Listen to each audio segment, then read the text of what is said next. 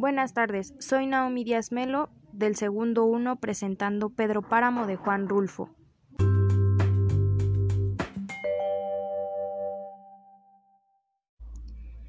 Vine a Comala porque me dijeron que acá vivía mi padre, un tal Pedro Páramo. Mi madre me lo dijo, y yo le prometí que vendré a verlo en cuanto ella muriera. Le apreté sus manos en señal de que lo haría, pues ella estaba por morirse y yo en un plan de prometerlo todo. No dejes de ir a visitarlo, me recomendó. Se llama de este modo y de este otro. Estoy segura de que le dará gusto conocerte. Entonces no pude hacer otra cosa sino decirle que así lo haría, y de tanto decírselo, se lo seguí diciendo, aun después de que a mis manos les costó trabajo zafarse de sus manos muertas.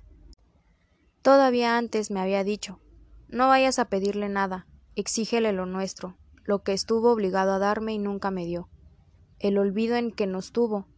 Mi hijo, cóbraselo caro. Así lo haré, madre, respondí, pero no pensé en cumplir mi promesa, hasta que ahora pronto comencé a llenarme de sueños, a darle vuelo a las ilusiones, y de este modo se me fue formando un mundo alrededor de la esperanza que era aquel señor llamado Pedro Páramo, el marido de mi madre. Por eso vine a Comala, era ese tiempo de la canícula cuando el aire de agosto sopla caliente, envenenado por el olor podrido de las aponarias. El camino subía y bajaba, sube o baja según se va o se viene. Para el que va sube, para el que viene baja. ¿Cómo dice usted que se llama el pueblo que se ve allá abajo? Comala, señor. ¿Está seguro de que ya es Comala? Seguro, señor. ¿Y por qué se ve esto tan triste? Son los tiempos, señor. Yo imaginaba ver aquello a través de los recuerdos de mi madre, de su nostalgia, entre retazos de suspiros. Siempre vivió ella suspirando por Comala, por el retorno, pero jamás volvió. Ahora yo vengo en su lugar. Traigo los ojos con que ella miró estas cosas, porque me dio sus ojos para ver. Hay allí, pasando el puerto de los Colimotes, la vista muy hermosa de una llanura verde, algo amarilla por el maíz maduro. Desde ese lugar se ve Comala, blanqueando la tierra, iluminándola durante la noche, y su voz era secreta, casi apagada como si hablara consigo misma.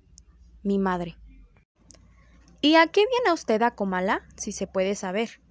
Oí que me preguntaban. Voy a ver a mi padre, contesté. Ah, dijo él, y volvimos al silencio.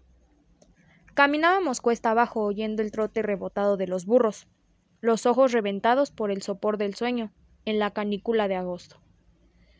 Bonita fiesta le va a armar. Volví a oír la voz del que iba allí a mi lado. Se pondrá contento de ver a, alguien después de tantos años que nadie viene por aquí.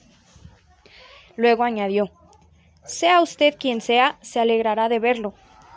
En la reverberación del sol, la llanura parecía una laguna transparente, deshecha en vapores por donde se traslucía un horizonte gris, y más allá una línea de montañas, y todavía la más remota lejanía.